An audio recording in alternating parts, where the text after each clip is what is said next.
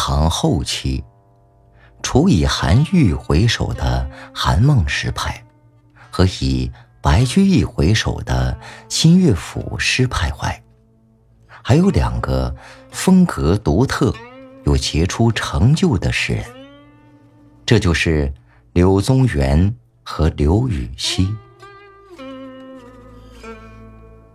到九世纪，宦官专权、藩镇割据和政治腐败，对唐王朝开始构成严重的威胁。进行政治改革，也是一些士大夫的共识。柳宗元和刘禹锡，就因为参加了一次这样的政治革新。而长期被贬谪，遭遇相同，但诗的风格却大不一样。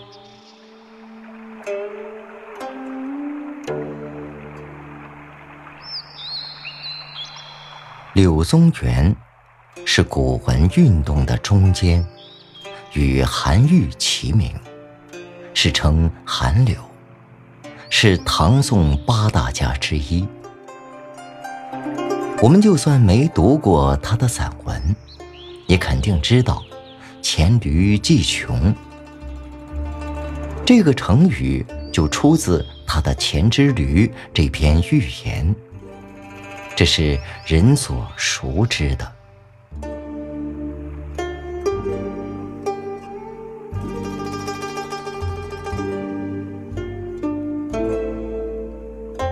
柳宗元。三十三岁时，被贬到永州，就是今天湖南零陵。他在这里待了十年，政声很好。后人为纪念他，在这里建了刘子庙。他心胸不大宽广，被贬到这里以后，心情非常苦闷。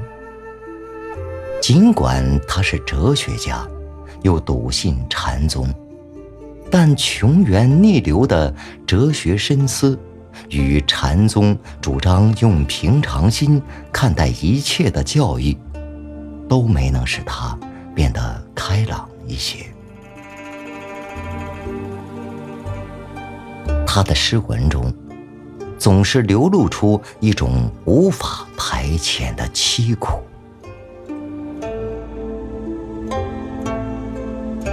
秋天，游朝阳岩这里的南涧时，尽管山谷里鸟声清脆，清溪里水草飘动，他也觉得这是个好地方。走着走着，就忘了身心的疲劳，但转眼之间，就忧从中来。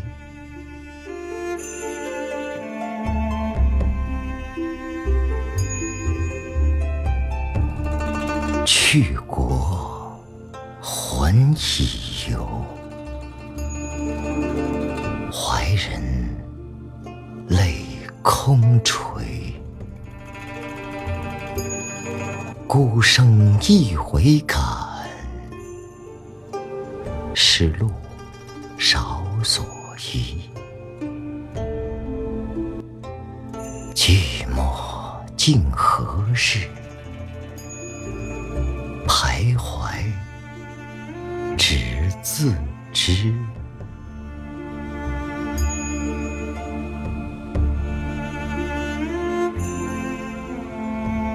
孤生一回感，是路少所依。孤零零被贬谪在永州，容易产生悲感。被挤出轨道的人，干什么都总是不合时宜。这是他心里凄苦的总源头，内伤造成的灵魂震颤，绝不是良辰美景、赏心悦事所能治愈的。灵魂中涌溢出来的暗淡，会把一切都染成灰蒙蒙的。看这首《江雪》，就知道了。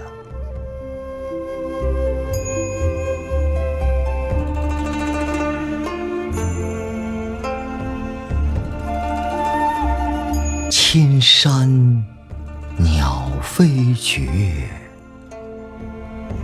万径人踪灭。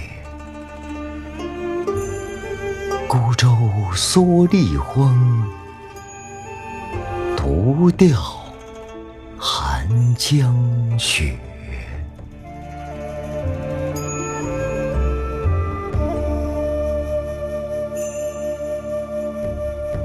这是一首流传极广的诗。大雪笼罩千山万径，白茫茫一片，没有鸟飞，没有人情，只江边上有一叶孤舟，舟中一个披蓑戴笠的渔翁独自在垂钓，江山、静、舟、江、雪。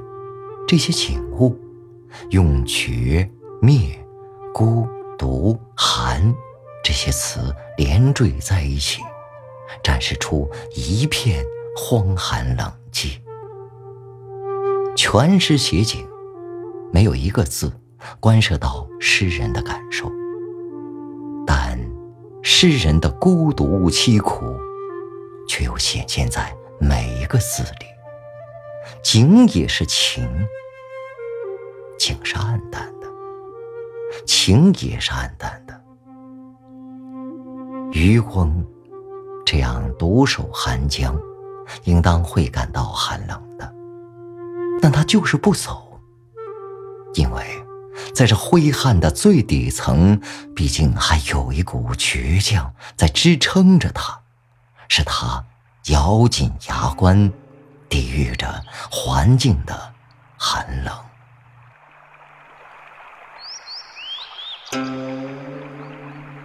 渔翁也是至今仍有艺术感染力的诗。渔翁夜傍西岩宿，小鸡清香燃楚竹。烟消日出不见人，矮乃一声山水路。回看天际下中流，岩上无心云香逐。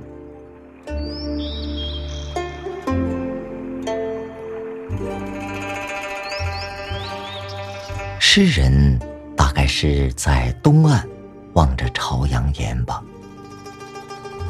他看见渔翁在汲水做饭。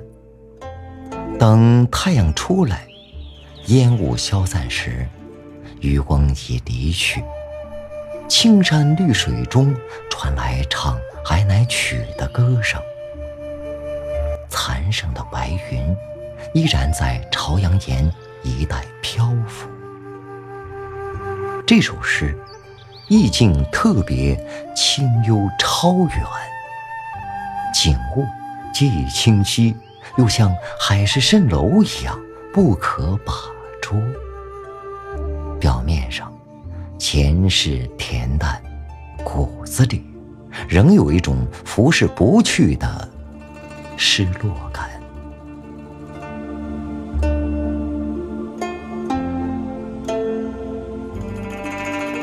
十年后，他被召回朝廷。路过屈原投水自尽的汨罗时，他感慨地唱着：“南来不作楚臣悲，重入修门自有期。为报春风汨罗道，莫将波浪望明时。”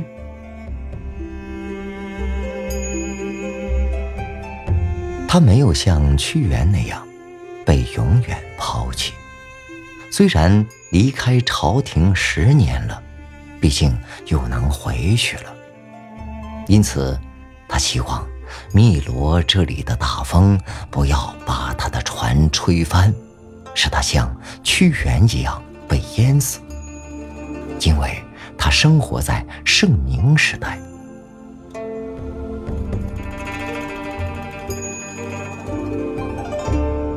可是，他兴冲冲的刚赶到长安，却被一瓢冷水冲到了更远的广西柳州。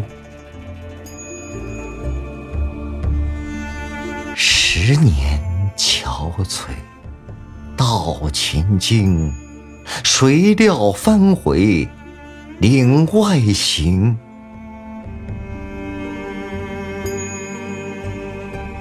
于是，他又来到湘江上，又坐上船朝南走。这时，他四十三岁。好在湘江水，今朝又上来。不知从此去，更欠几年还。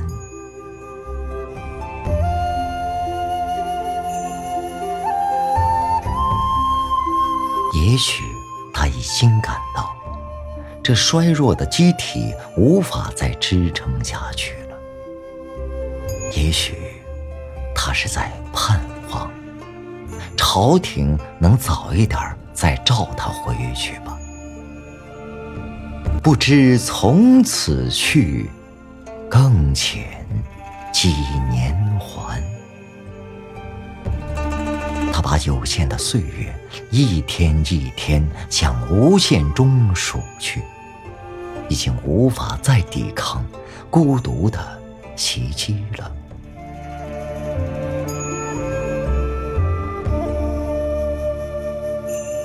四年后，他终于被寂寞击倒。等朝廷赦免他的文书送到时，无可奈何的。死在这里了，他的心情太沉重了。听听他这酸涩的歌声，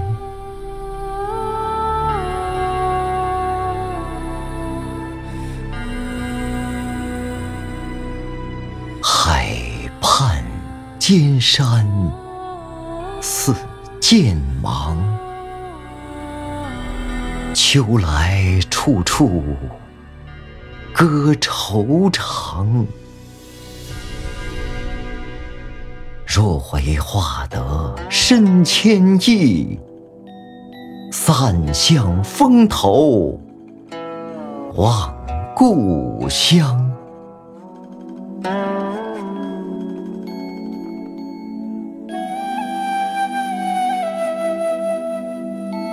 柳宗元渴望见到京城长安和长安的亲友时，正是这挺地的山峰挡住了他的视线，使他郁结的丝绸无法排遣。于是，此时此刻，他眼中的这些山峰就不再是柔美的，而像尖刀一样剜割着他的心灵。使他痛苦。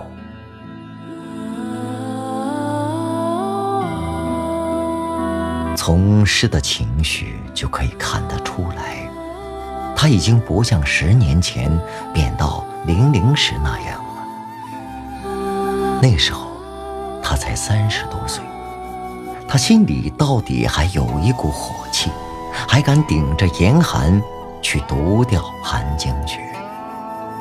更主要，他大概以为在零陵待上几年，事情也就算过去了。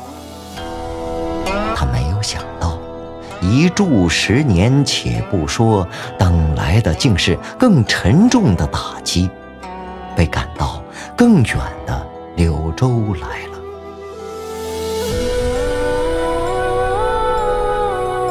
以前。他还能强迫自己显出几分旷达，把心情调节的尽可能闲远，以此来减轻内心所承受的压力。可是现在不同了，明明是社公巧似游人影，巨母偏惊旅客船。名叫社公的鬼域，诡诈的含着沙子来摄人的影子，神得病；而飓风将起的云彩，又是海上的旅客惊恐。到这步田地了，又怎能装出轻松来呢？因而，到柳州以后，柳宗元的诗倾诉的。就只是痛苦和悲愤了。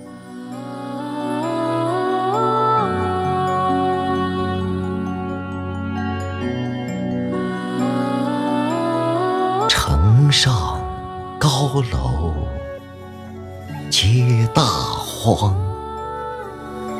海天愁思正茫茫。劲风乱斩芙蓉水，密雨斜侵碧地墙。岭树重遮千里目，江流曲似九回肠。共来拜月闻声地。犹似音书至异乡。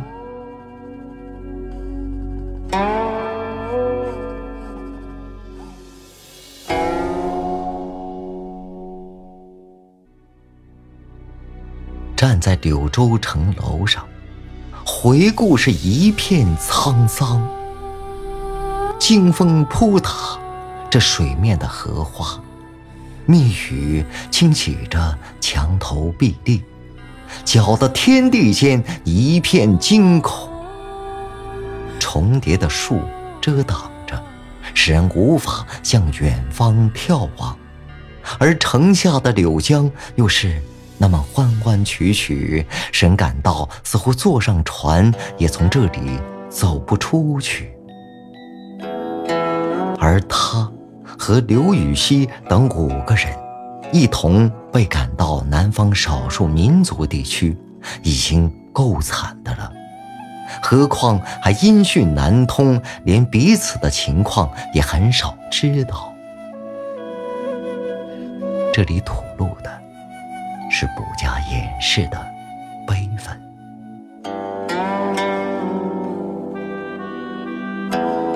为了说明问题。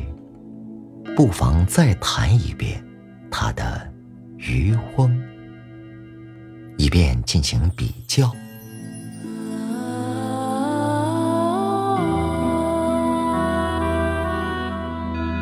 渔翁夜傍西岩宿，小鸡清香燃楚竹。烟消日出。不见人，矮乃一声山水路。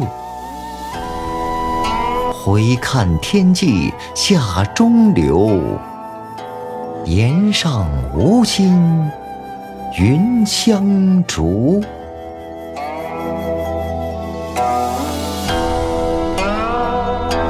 柳宗元望着朝阳岩的时候，是在看风景。看着渔翁，小鸡清香燃楚竹，生活的那么自由自在，他是向往的，还敢去向往，这说明至少他心里还有梦。站在柳州城楼上则不同，他再也看不到自然景物了。去，看到的都是险情的人际关系。岭树重遮千里目，江流曲似九回肠。这树，这河，都不再是审美对象，而只是一种可憎恶的敌对力量。因此，这种外他，只能用愤懑进行抗拒，以此来保护自己。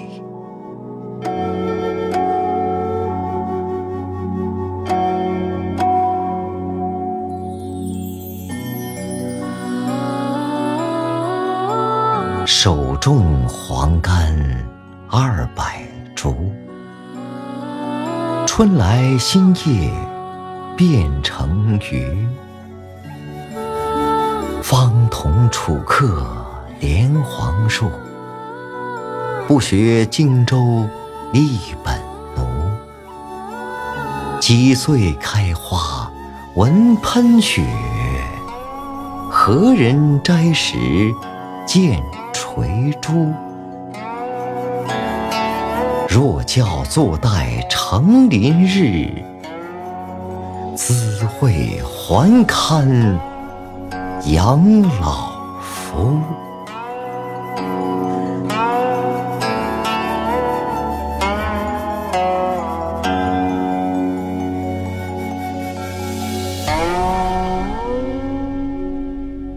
柳州的甘树虽多。但都不是柳宗元种的了。只有柳侯祠内这个甘香亭还在提醒游人，他在这里种甘树这件事。几岁开花闻喷雪，何人摘时见垂珠？他是渴望见到细小的白花开满甘树。扁圆的叶子缀满甘树，还是因为这将意味着长期贬谪，因而不愿看到这样的事实呢？